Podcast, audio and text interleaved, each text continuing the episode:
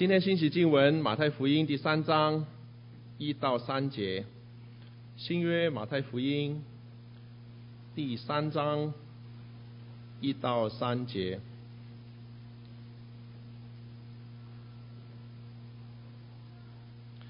说那时有施洗的约翰出来，在旷要在犹太的旷野传道说，天国近了，你们应当悔改。这人就是先知以赛亚所说的。他说：“在旷野有人声喊着说，预备主的道，修直他的路。”康牧师今天讲到的题目是神的道。弟兄姐妹平安。我们小时候在报纸上常常有这样的广告，不知道现在还有没有？至妻某某启示，自从你离家以后。我们非常想念你，请速返，一切好商量。那现在不知道还有没有这样的事情了？那呃，圣经里倒是有类似的情形。呃，上帝拯救了以色列人，呃，为要住在他们中间。呃，我们通常这个观念很少哈。我们通常讲到讲到以色列人出埃及，就是上帝拯救以色列人要脱离法老的手。脱离那个为奴之家，这是一个我们知道的。另外，上帝拯救以色列是要把他们带到流奶与蜜之地，这也是我们知道的。就是一方面要脱离那个为奴之家，一方面呢要到流奶与蜜之地，这是上帝救以色列的目的。可是，在出埃及记二十九章四十五、四十六节，上帝说啊，我救他们，把他们从埃及领出来，是要住在他们中间。上帝。救以色列人是要跟以色列人住在一起的，呃，跟以色列人非常亲近的。那么，嗯、呃，如果讲得再清楚一点，就是上帝要做他们的神，要做他们的父，要做他们，他们要做神的子民，要做神的儿女。上帝要做他们的丈夫，他们要做上帝的妻子。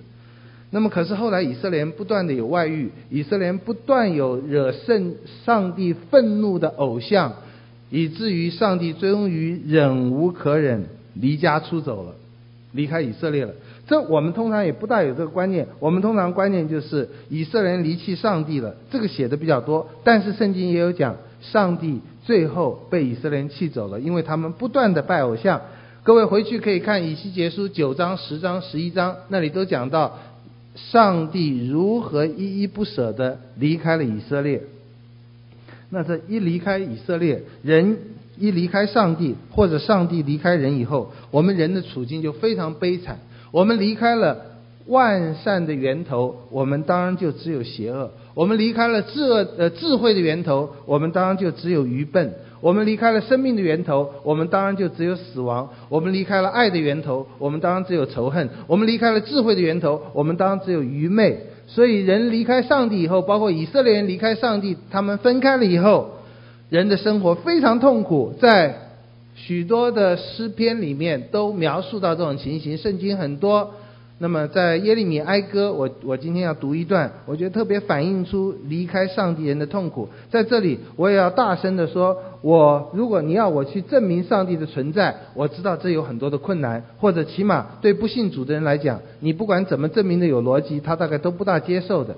可是要证明。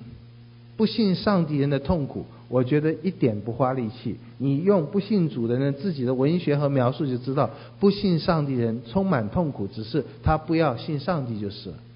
那在耶利米哀歌第第四章那里讲到说，以色列的百姓在离开了上帝以后，哀歌的四章四节说，吃奶的孩子的舌头因干渴贴住上膛，孩童求饼无人拨给他们。第八节，现在他们的面貌比煤炭更黑，以致在街上无人认识。他们的皮肤紧贴骨头，枯干如同槁木，饿死的不如被刀杀的，因为这是缺了田间的土产，身体衰弱，渐渐消灭。慈心的妇人，当我众民被毁灭的时候，亲手煮自己的儿女为食物。以前看这些经文觉得是夸大，现在你看报纸，你发现不夸大。我们看到儿女如何对父母。父母如何对儿女？我们看到这世界上的学者还在说，你再守什么道德的规矩，就是愚昧，就是封建余孽，就是基督教的余孽。当这些规矩越来越没有的时候，我们看到人可以为所欲为的时候，我们看到父母可以这样对儿女，儿女可以这样对儿对父母的时候，我们就真知道离弃上帝是很可怕的。包括慈心的妇人，当我众民被毁灭的时候，亲手。煮自己的儿女为食物，在嗯第十四节，他们在街上如瞎子乱走，又被血玷污，以致人不能摸他们的衣服。人向他们喊着说：“不洁净的，躲开，躲开，不要挨近我。”他们逃走漂流的时候，列国中有人说他们不可仍在这里寄居。耶和华发怒，将他们分散，不再眷顾他们。人。以色列人或者每一个离弃上帝的人，都没有地方可以住，都天下之大，无地可以容身。呃，有一种植物，有一种花叫 Wandering Jew，就是犹太人都到处分散。有一种植物叫 Wandering Jew，华格纳有个歌剧叫飘呃飞行的荷兰人。呃，Coolidge 有首诗，有一个诗叫漂流的老水手。都在讲人离开了上帝，无家可归，无地可去，也没有人要。这个哀歌这一段话真的很像以色列，包括在二十世纪的以色列人，没有人要，被赶尽杀绝。第五章的第二节，我们的财产、我们的产业归于外邦人，我们的房屋归于外路人。很多人说圣经呃是事后之名，后后来人写的。可是，在写这些话的时候，我们的财产归于外邦人，那可是以色列人在过去的历史上两千年来天天有的。那可是什么批判学者也不敢说圣经是二十世纪才写的，因为以色列人在二十世纪以前就有这么多的遭遇。我们的产业归于外邦人，我们的房屋归于外路人，我们是无父的孤儿，我们的母亲好像寡妇。十三节，少年人扛磨石，孩童背木材，都绊倒了。老年人在城门口断绝，少年人不再作乐。我们心中的快乐，只习跳舞，变成悲哀。冠冕从我们头上落下，我们犯罪了，我们有祸了。耶和华，你为何永远忘记我们？为何许久离弃我们？耶和华，求你使我们回转。我们便回转，求你复兴我们的日子，像古时一样。以色列人离弃上帝以后，上帝离开以色列以后，以色列人好痛苦，如同我们从伊甸园出来了以后，我们非常痛苦。我在说，因着神的恩典，这个世界仍然有非常惊人的科技、文明、艺术，但是人不快乐，人不幸福。以赛亚书四十章，还有以赛亚书多次讲，好消息，你那离家出走的老婆或者老公回来了，上帝回来了。在这里先插一句，嗯，不是正文的，但是我觉得因为很重要，我提一下哈，在呃施洗约翰或者马太引马太引以赛亚书四十章的话里面，呃，就跟很多旧约被新约引的时候。显出三位一体的真理，在以赛亚书四十章那里讲到说，要预备耶和华的路，修平我们神的道。耶和华的路要被预备，神的道要被修平。在马太福音第三章，马太是这样讲：预备主的道，修直他的路。换句话说，旧约的耶和华不折不扣的，就是新约的主耶稣。事实上，很多这样的引用。那我们碰到呃不信三位一体的异端，常常说这个圣经没有根据，其实处处都有根据。用在耶和华身上的，用在耶稣，用在圣灵身上非常多。不过这不是重点，重点是上帝要来了，上帝要回来了，怎么办？各位，你离家出走多时的妻子要回来了，布希总统要来台湾，这倒不太可能哈。那呃比妻子回来还要不可能一点。那我们怎么办？我们怎么预备神的路？我们怎么样迎接他？我们在路上要怎么样让他住的舒服，没有任何的危险？神的路就是神到人这里的路，神的路也是人到神那里的路。人到神那里的路是十字架的路，是信仰的路，是依靠的路，是一个窄门，是一个小路，找到的人非常少。因为这条路要你全心全意的信靠、爱这位上帝，这是全世界的人不愿意做到的。这是每一个文化，异教的文化，包括我们中国文化做不到的，就是我们要的都是兼得。上帝说，如果你要兼得，你只能先得一个，你要单单的、全心的爱、信靠这个上帝。所以这条路窄的不能再窄，你不可以有其他的主，不可以有其他的神，只有这位神。你要撇弃一切来跟随他，你要单单的信靠他。神的路就是十字架的路，是最小的路，最窄的门。单单爱他，信靠他。神的路，人要到神那里，只有这条路；神要回到人这里，也只有这条路。当神到我们这里的时候，如果我们还是有偶像，我们如果还是拜其他假神，如果我们还是不能单单的信靠他，那么他不会回来的。因此，施洗约翰在上帝要回来的时候，在耶稣基督要把天国带到人间的时候，天国近了，他所传的信息是：你们要悔改。悔改就是承认自己的罪恶，承认自己的过犯，承认上帝的良善而投靠他，弃绝自己的罪恶而投靠上帝的良善和慈爱。但是悔改对我们太难了，不悔改不认罪很苦，认了非常的轻松和愉快，可是我们还是不肯认。我即使有千万次回到上帝那里认罪悔改，蒙蒙上帝拯救的经验。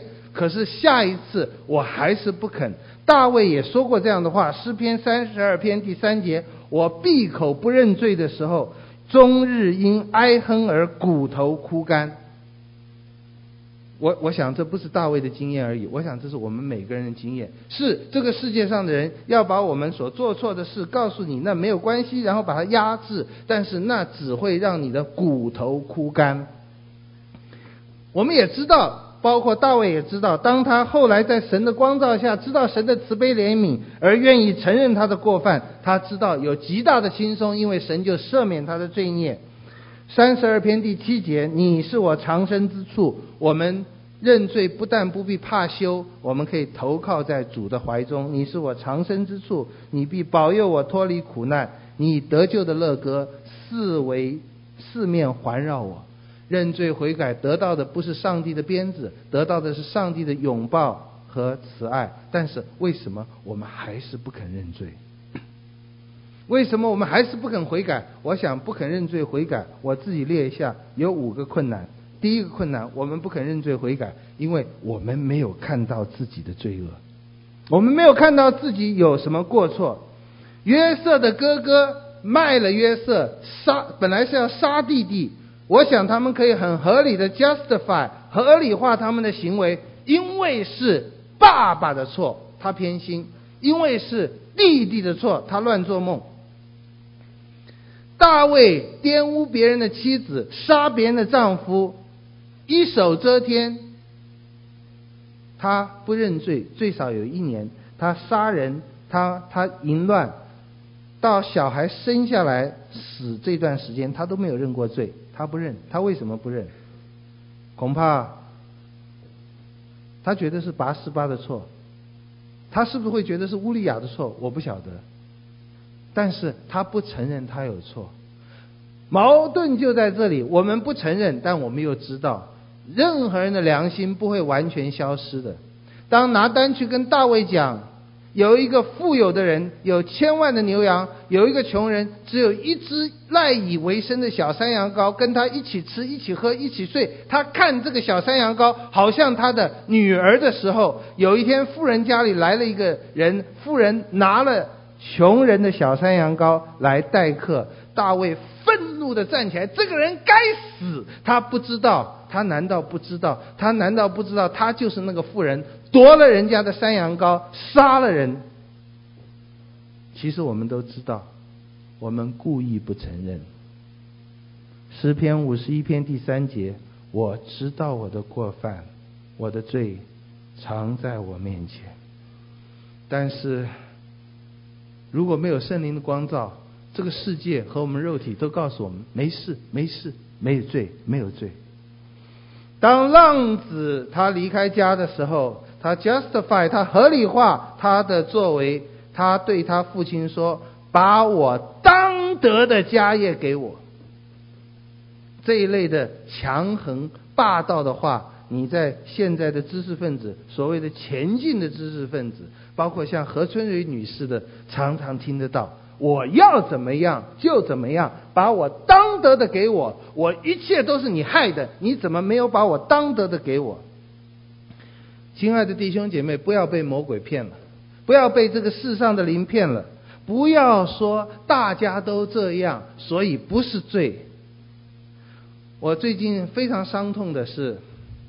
这个实在是不宜多讲，但是我我我最近跟青少年跟亲戚都讲，我在这里再请求在座的弟兄们善待你的女朋友，我是说还没有结婚的，因为我看到太多男孩子在婚前要求女孩子跟他上床，如果你爱我，你就会做这个事，用最最高贵的言辞来伤害你的女朋友，大家都这样。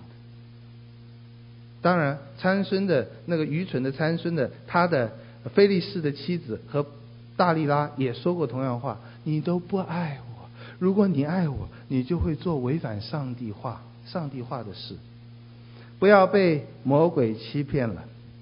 我们每个人其实都知道该做什么，我们故意的。”不看到，不承认，所以在路加福音第三章同样记载这段话的时候，施洗约翰对众人那些悔改的要悔改、要受洗、要显出、要承认自己罪恶的人，他们说：“我们怎么在叫悔改？”施洗约翰对税吏说：“不要多收啊，你只收当收的，你不要多收。哪一个税吏不知道这个？但哪一个税吏不多收？因为人人都多收。”他对兵士讲：“你们的悔改就要表现出不要用强暴待人，不要讹诈人。哪一个兵士不知道这个事？但是哪一个兵士不知道，我们手上有刀，我们就可以强暴待人，我们就可以讹诈人。啊，我们不肯认罪，因为第一个我们没有看到我们的错；第二个，又是魔鬼的巨大的谎言，但是我们也被他骗了。为什么我们不认罪？”因为犯罪很快乐，偷来的水是甜的，邻舍的妻是美的，菲利士的女子是可爱的。这是箴言九章十七节那里的话。呃，最近跟年轻人也在查参孙，我觉得真的好奇怪。参孙受造，参孙这个世界上有参孙，只有一个原因，就是。神对参孙的父母说：“这个孩子生下来要归我。这个孩子生下来，他只做一件事，就是要救以色列人脱离非利士人。这是参孙受造的目的，其实也是我们每个人受造的目的。我们每个人受造就是要归给上帝。至于上帝要怎么使用我们，那那当然不一样。但是总是要我们归向他。可是参孙从一开始。”他就做上帝不要他做的事，就跟我们一样。我们身在罪恶中，我们被这个世界的神弄瞎了心眼。我们爱那恨我们的，恨那爱我们的。我们把对我们好的当做对我们不好的，我们把对我们不好的当做对我们好的。我们对魔鬼是那么的忠心，是那么的爱，是那么的死心塌地，是那么贴心。魔鬼不讲，我们都捐成书中。对上帝，我们是那么恨恶，那么躲避，那么拒绝。参孙一看到菲利士女人，他就爱上了。他他他爸妈说：“哎，少爷，这不是说拿细耳人不可以做，这不是说以色列的事事不可以做而已。任何一个以色列人都不可以娶外邦的女子。你是以色列的士师，你是专心归给上帝的。你本族当中难道没有一个好的女人吗？”非那个参孙的讲法就是：“我要。”我就是要，他所讲，他说我喜欢他，那个就是后来士师记的那句话的类似的一句话，就是以色列人没有神，没有王，个人任意而行。当参孙说“我喜欢他”，就是我要任意而行。啊，真的，各位，这是罪性哎。包括我们这些基督徒，还是有这样罪性。各位，对不起，包括我这个牧师，为什么看到自己的老婆那个吸引力，常常不及那些色情镜头的吸引力呢？为什么？嗯、呃，我也认识一些同性恋的朋友。我发现，在他们的文字和他们的生命里面，他们对一个错误的性那个欢喜和渴慕，那个强烈，比一般人还要强烈。我的意思，为什么一个丈夫对自己的妻子不能很强烈的喜悦，而对一个不合法的、不道德的有强烈的吸引力？我想到参孙的情形，我想到。有两种人最像圣经所描述的罪人，其实就是我们每个人，只是我们不像这两种人表现的这么明显而已。一种就是吸毒的，吸毒的人，他认为全世界对他最好的人，让他最快乐、最满足的，就是把毒品给他的人。各位还记得秦轩吗？很漂亮一个女孩子，在我们这边也实习过，曾经在吸毒，在晨曦会，感谢主，现在好了。啊，对我们同工说：“你看到那个楼上没有？”我那时候就在楼上去吸毒，我爱我父母，我父母爱我，我父母想尽一切的办法要我不吸毒，我也想不吸毒，但是一有毒瘾发的时候，我多么爱那毒品，我在楼上的窗子向那毒枭招招手，怎么样防范，我都可以得到那毒品，因为那是我最好的朋友，那是我的救主，那是我的主，那是我的良人，那是我所爱的。我们每个人都知道毒对你不好，可是那吸毒的人把毒品当做他最好的朋友。另外一种就赌博的人。如果你让他赌博，你让他上赌场，那他觉得是最快乐、最快乐的事。不管怎么样，倾家荡产，小孩子没有学费，家里没有粮，他要做这个事。他爱那恨他的，他恨那爱他的。我们被这世界上的神弄瞎了心眼，我们觉得犯罪是很快乐的事情。这期校园应该是这期校园有个报道，其实这是很多时候都有的一个报道，是世人不大愿意承认的，就是那种在保守宗教圈里，当然在美国调查，就是我们这些福音派啊，或者或者是信靠耶稣的这些人，这些人这些夫妻他们的性关系的满足和快乐，远远胜过那些花花公子和有多性伴侣的人。我一点都不稀奇，我觉得一定是这样，因为这符合上帝的话。上帝说我们在他的道中就有真正的喜乐。这个世界说你逢场作戏，哎呀，网上也好，露水也好，都很快乐，不是的。各位，不仅是在信上面，在每件事上，我们照着上帝的话做，是真的喜悦。可是，当我们没有圣灵光照的时候，我们觉得犯罪是快乐的。当然，大卫觉得一夜情是快乐的。当然，约瑟的哥哥把约瑟卖掉，圣经上说他们就坐下来吃喝。除了我们心中的大患很快乐，有暂时的快乐，那是真的。当然，浪子在拿到父亲的钱，远离父亲的时候。吃喝浪费、消耗一切的时候，哦，那是很爽的。偷来的水是甜的，邻舍的妻是美的，菲利士人女子是可爱的。但是有一天，实在最终之乐没有了。那为什么我们还是不认罪呢？不认罪，第一个理由不承认，没有看到自己的过错；第二个，最终之乐太多了；第三个，因为好丢脸。要认罪是太丢脸了，各位，这又是上了魔鬼的当。认罪不是丢脸的事，起码你向神认罪，这是神极喜悦、神极大的一个祝福。以前我在看福音书里面讲到，耶稣说：“隐藏的事没有不显出来的，隐瞒的事没有不被人知道的。”我看经文，我总以为，我总想到，耶稣讲这话的意思就是。最后在审判台前，上帝会把一切每个人的所有的私事丑事都暴露出来，隐藏的、掩盖的，通通被知道。我想应该也包含这个层层次。可是今天我看一下马可福音第四章和路加福音第八章讲到这个经文的时候，我发现我非常吃惊的发现，当耶稣说隐藏的事没有不被人知道的，掩盖的事没有不显出来的，不是负面的说我们的丑恶有一天会被暴露，而是正面的。这是显出我们是世上的盐和光，也就是当我们主动的，当我们愿意承认自己过犯的时候，那显出我们的神在我们身上的光照出来了。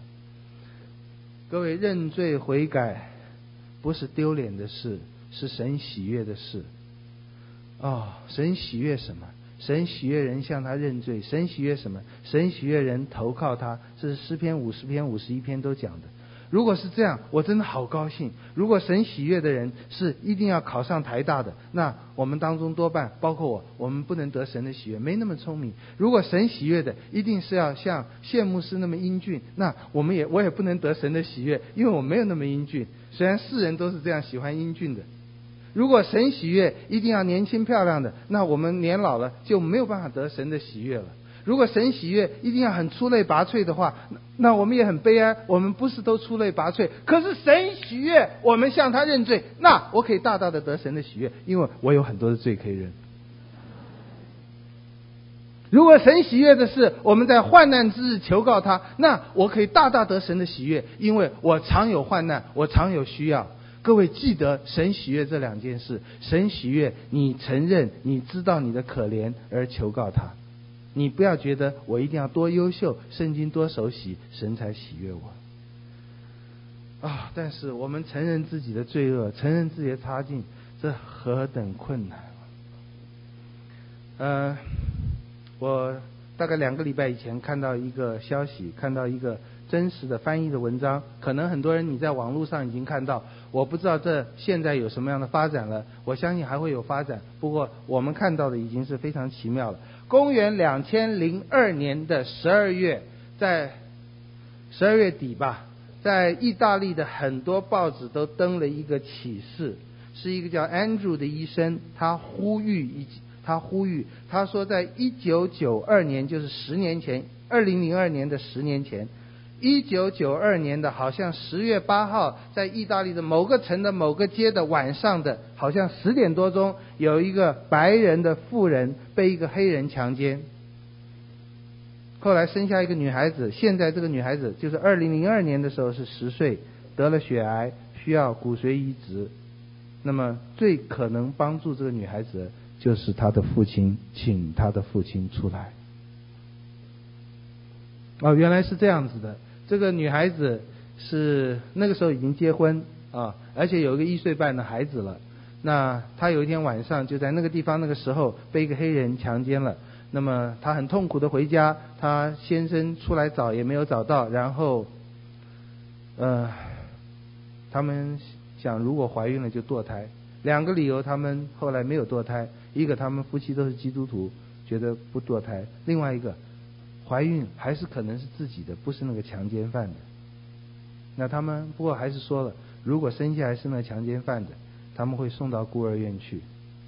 生下来那个孩子是黑皮肤的，是强奸犯的，他们就要送走。可是他们自己说，那小孩一哭，他们就受不了了，就决心把他留下来，就养他。那他们跟别人讲说。这个小孩是黑皮肤的，是隔代遗传，祖父是黑人，其实不是啊，他们想隐瞒这个事。那当这个孩子得了血癌的时候，医生安住医生就跟他们讲说，呃，现在都找不到配合的东西。我在这里也不知道可不可以有一点呃灵异解经或灵异的医学了哈。这个会，因为会 reject 嘛，你都知道嘛，骨髓会 reject，心脏会 reject。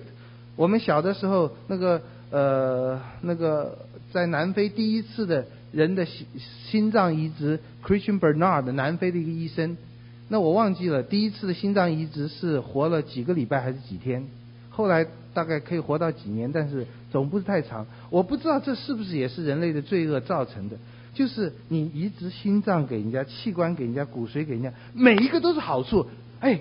老兄，我来帮你的。可是我们人就把它一直打，一直打，一直打。我们人的免疫系统一看到有不同的骨髓，即使是来帮你的，不同的心脏，即使来帮你的，就把它一直打打打打到死为止，就把自己也打死了。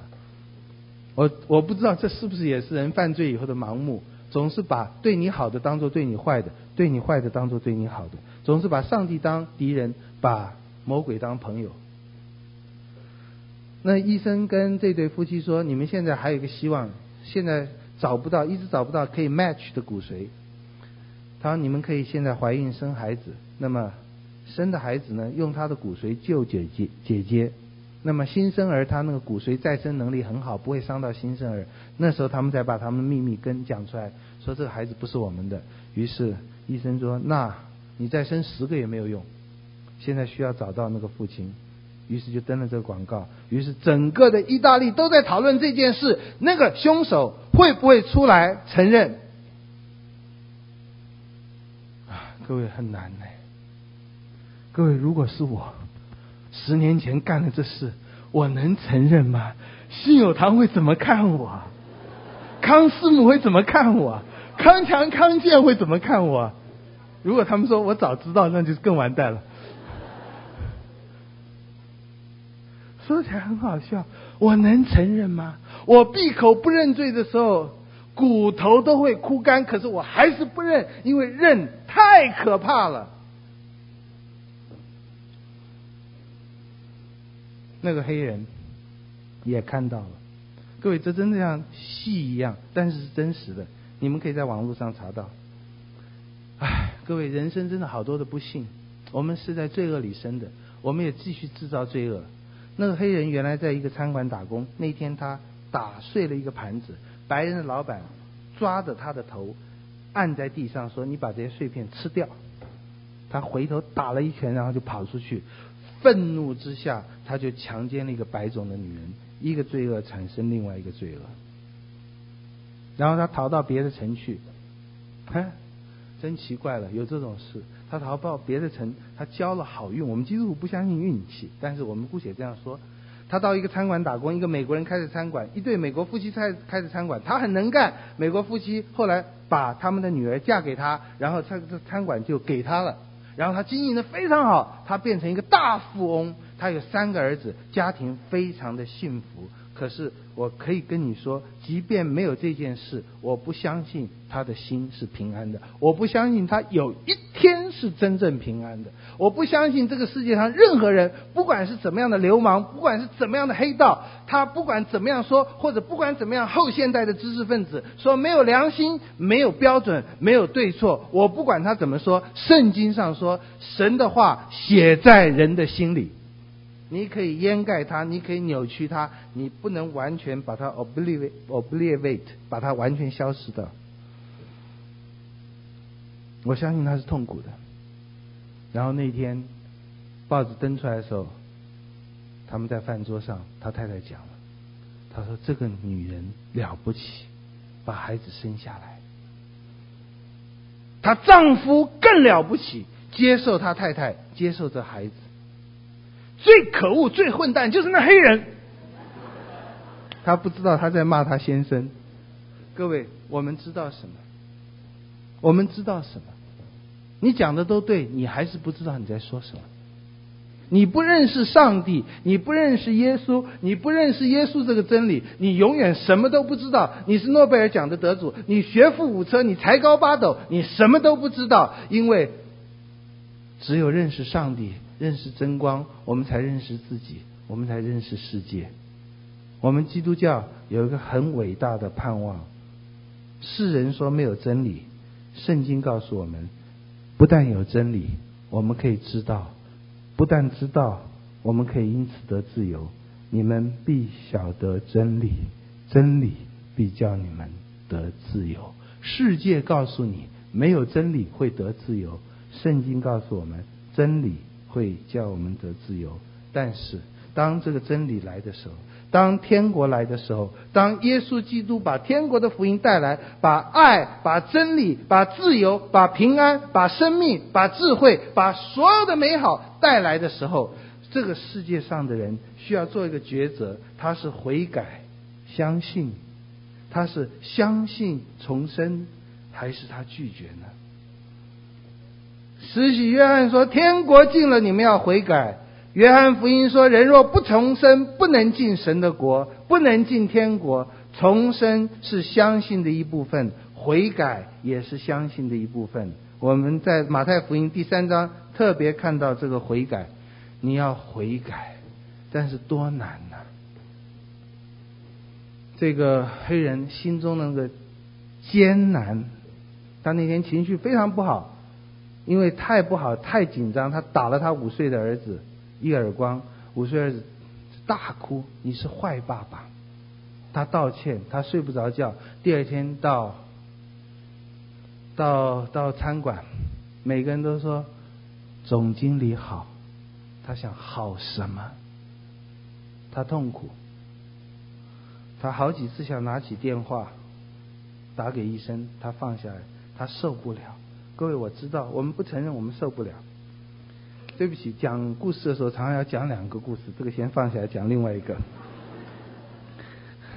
我姐姐在底下哈，我的灵性的复兴哈是应该四十多年前了。我参加一次的退休会，我参加那次退休会就是初一的时候，那个时候叫初中，不是叫国中。初一的时候参加退休会，在那个退休会里，呃，我得到很大的复兴。每一个讲员都很感动我，每一首诗歌，包括我们今天所唱的“深知所信”还是“深信所知”。那位上帝，我不知道为什么他这么爱我，我这个不知道，那个不知道，但我知道，哇，那首诗歌是我们那次聚会很喜欢唱的诗歌。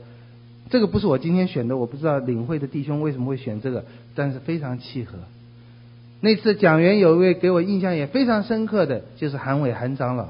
各位，四十多年前的事，我是初一的一个孩子。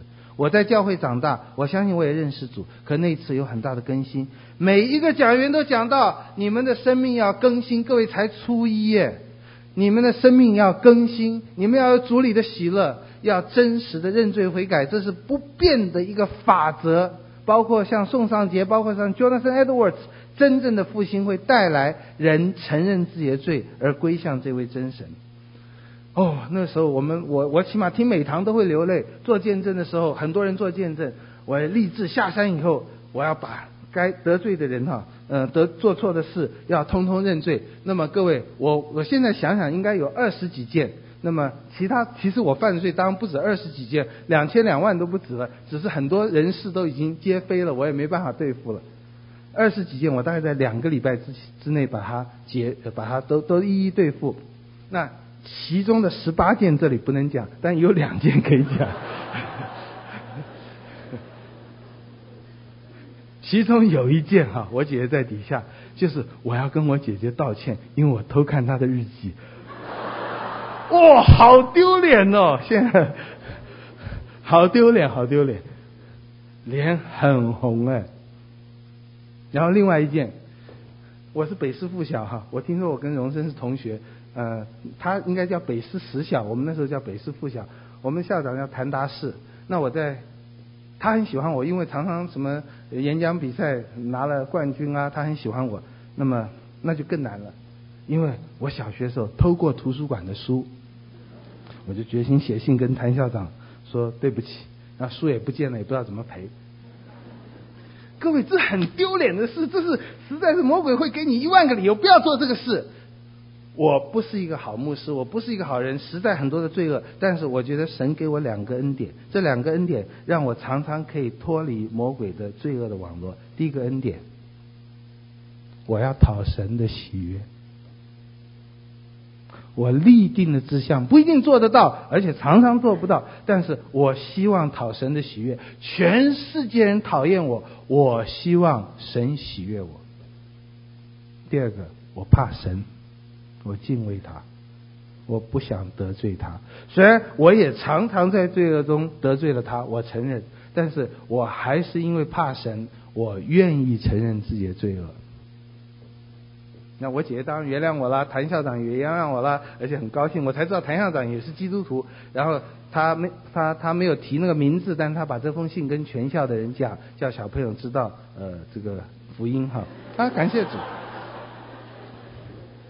好，现在回到意大利。如果我讲第三个故事，你们都会糊涂了哈。嗯、那个黑人好几次要打拿起电话，实在这个太丢脸了，他不愿意。到最后，他就想得到一点支持，他跟他太太讲：“各位，我们做主的事，我们走神的路，我们背十字架，我们跟随主，我们信靠他。这是窄门，这是小路，找到的人少，通往灭亡。”路是大的，门是宽的，你可以为所欲为，找到的人也很多。但是不是说你走上了小路，进了窄门就一帆风顺了？不是。这个世界可能有人拒绝你，可能因为你认罪悔改或背十字架或走神的路，人家更看不起你。当那黑人终于跟他太太讲的时候，因为他是黑人，所以我想脸不是太红啊，红也被盖起来了。他太太痛骂他，带着三个孩子回娘家了。我不怪这个太太，是我我也可能会，是康师母，康师母可能也会。我的意思是说，你走神的路，就算全世界人都抵挡你，神还是喜悦。那个喜悦就值回所有的羞辱。感谢主，这个女孩子的父母，呃，也是基督徒，很明理，就说你先生十年前犯这个错是暴徒，现在他愿意承认他是英雄，你要支持他。于是妻子支持他，他就去见了那个医生，DNA 检验以后，他的确是这个孩子的父亲。于是跟那对夫妻见面，那你当然可以想象，三个人抱头痛哭。他承认，他请求人的原谅，人也原谅了他。下面可能不需要多讲什么了，很戏剧性，但是都是真的。他的骨髓移植在他女儿身上，他女儿很快就好了。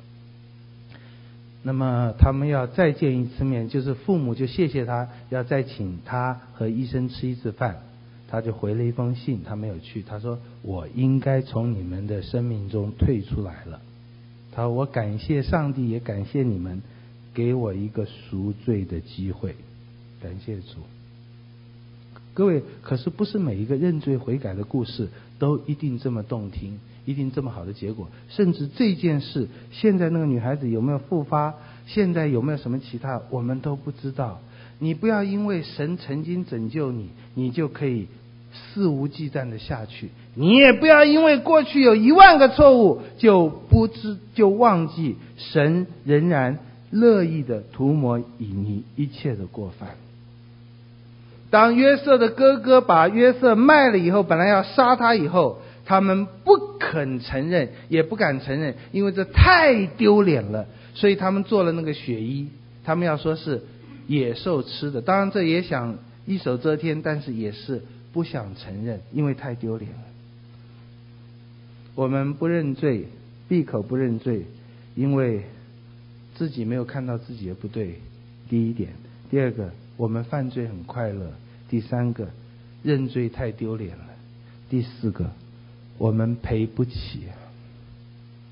当大卫如果向拔示巴认罪的时候，我不知道终其生拔示巴知不知道她老公是大卫干掉的。有可能知道，有可能不知道，甚至我也不知道后来约约瑟的哥有没有跟爸爸讲，约瑟到埃及是我们卖的，应该是有讲，但是我们也不知道，我们赔不起啊！大卫怎么赔得起八十八的贞操？大卫怎么赔得起乌利亚的生命？我们今天不肯认罪，因为那个滔天的。错误是赔不起的，那已经过去了，覆水难收哎。感谢主，各位有一个好消息，你所有赔不起的，有人帮你赔，当然就是上帝。你所有该受的刑罚，有人替你受，当然那也是上帝。但是我们会怕，魔鬼会告诉你，把它盖起来，把它盖起来，何必呢？都过去了，你丢不起这个脸。呃，最重要的，最被魔鬼欺骗的，也是最重要的一点，我们不认罪，因为我们觉得我们不会被原谅，人会看不起我们，人会不爱我们。可能人间是这样，可是亲爱的弟兄姐妹，我们的上帝乐意饶恕。不仅是我们的上帝乐意饶恕，而且所有上帝的儿女，有上帝圣灵的、认识上帝的，也都乐意饶恕。当约瑟跟他的哥哥认相认的时候，《创世纪》四十五章讲到说，他的哥哥吓得讲不出话来。你的你的美梦实现了，我们的噩梦开始了。约瑟对他们说：“我是你们的兄弟。”不要因为把我卖到这里来自忧自恨，一切的问题能得到解答，再大的问题能得到解答，因为我们回到上帝那里去，他是生命的源头，胜过死亡；他是智慧的源头，胜过愚昧；他是慈爱的源头，胜过仇恨；他是一切自由美善的源头，胜过瑕疵和丑陋。所以每件事一回想到上帝那里。都解决了，再大的问题也解决了。约瑟说：“是上帝把我派来的，上帝把我差到这里来，要保全生命。这是神差我到你们，在你们以前来，要给你们存留余种，在世上大施拯救，保全你们的性命。所以，亲爱的哥哥，差我来的是上帝。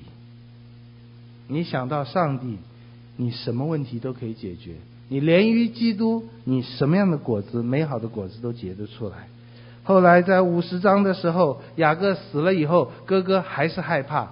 我不知道哥哥们有没有真的认识上帝。真的认识上帝人，不但能够赦免，也能接受别人的赦免。没有认识上帝人，总是心怀鬼胎，自己不赦免人，也不觉得别人能够赦免他。当然，我们说有的时候是不能赦免，没有认罪，没有那么强烈的被神光照，承认自己的错，我们不能赦免。当约瑟的父亲死了，哥哥还以为约瑟会害他的时候，约瑟说：“不要害怕。”约瑟讲了好多次不要害怕。约瑟的一生恐怕有一个特点，就是害怕。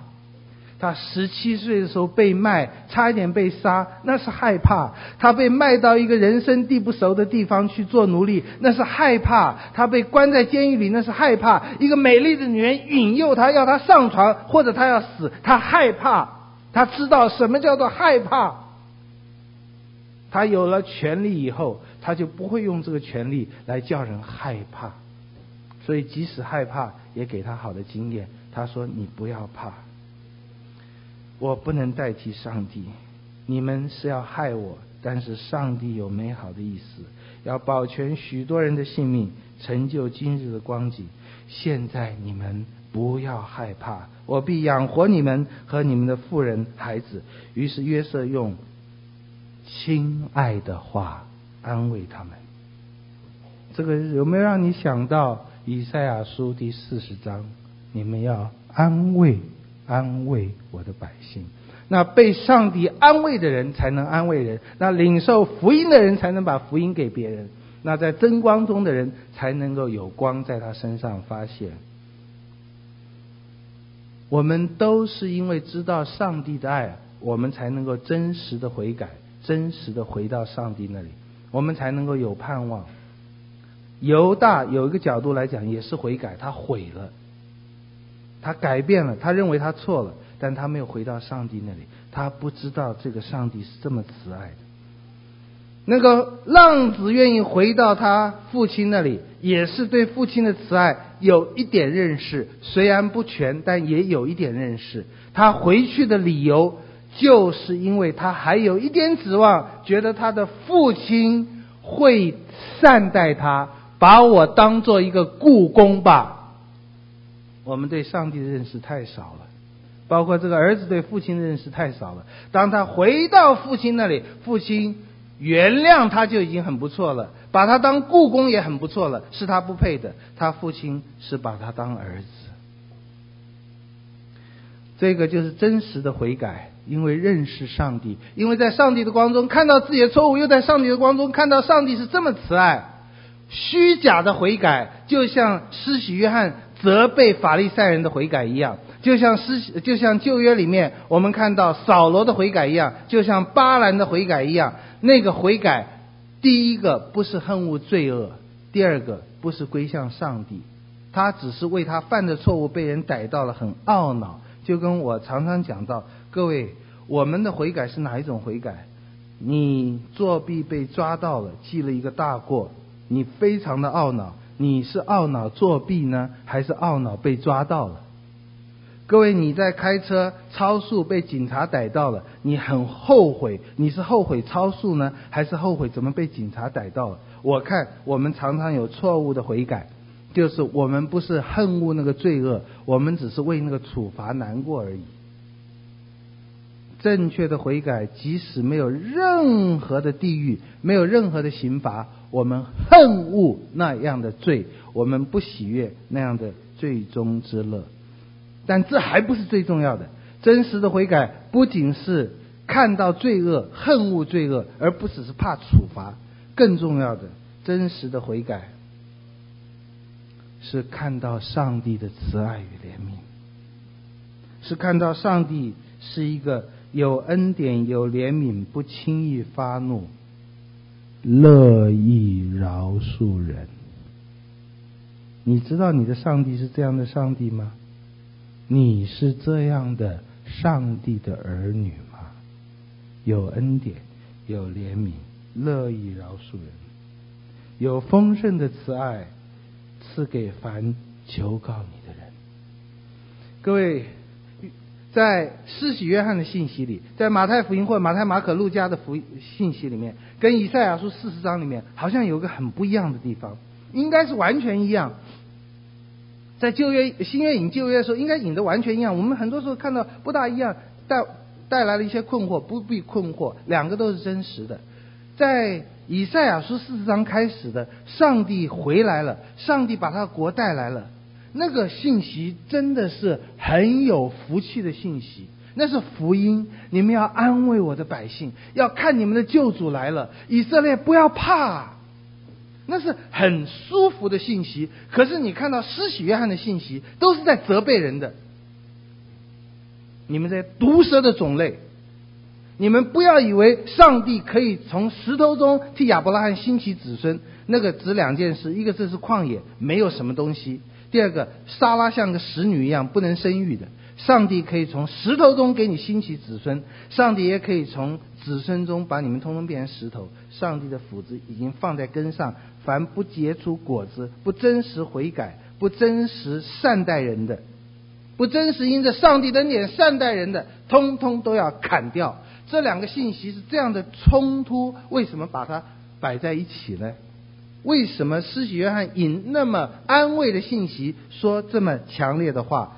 其实这两个信息当然是一样的，如同新约和旧约，上帝的严厉和上帝的慈爱是一样的。上帝的严厉对那跌倒的是严厉的，对悔改的是慈爱。这是保罗在罗马书第九章讲的话。我们归向他，充满了慈爱；我们拒绝，那就有更多的严厉。我们知道敬畏他，神就赦免。我们不敬畏他，我们就有更大的祸患。因此，我们再去温习一下，当那个犯了滔天大罪的大卫，其实也就是我们。我们每个人都犯过类似的，不一定是行为，思想上都有的。我们都有那种良心上的煎熬，我们都有那种害怕、羞耻。所以，当拿单提醒了大卫以后，当上帝的话提醒了大卫以后，当上帝的慈爱与怜悯提醒了大卫以后，大卫写了诗篇五十一篇，第一句话就是：“神啊，求你按你的慈爱怜恤我。我不是一个君王，我不是一个勇士，我是一个需要怜悯的罪人。”我想。每一个君王，每一个圣徒，每一个神学家，每一个伟大的人，对上帝所能说的最好的第一句话，都是这一句话。求你将我的罪孽洗除净尽，并解除我的罪。不管这个世界怎么跟你讲，不管你那已经被魔鬼扭曲的良心怎么跟你讲，你知道在罪恶里那是肮脏的。求你除去我的罪。我知道我的过犯，我的罪恶常在我面前。但是感谢主，亲爱的上帝，你喜爱的是内里的诚实，你喜欢我们承认自己的罪恶，所以求你用牛七草洁净我，我就干净；求你洗涤我，我就比雪更白；求你使我得听欢喜快乐的声音，使你所压伤的骨头可以永耀，骨头枯干了。也因为不认罪被压伤了，但是回到上帝那里，回到天国的君王那里，回到那安慰者那里，我们得到永耀的灵。神啊，求你为我造清洁的心，我们有盼望，一切都有盼望。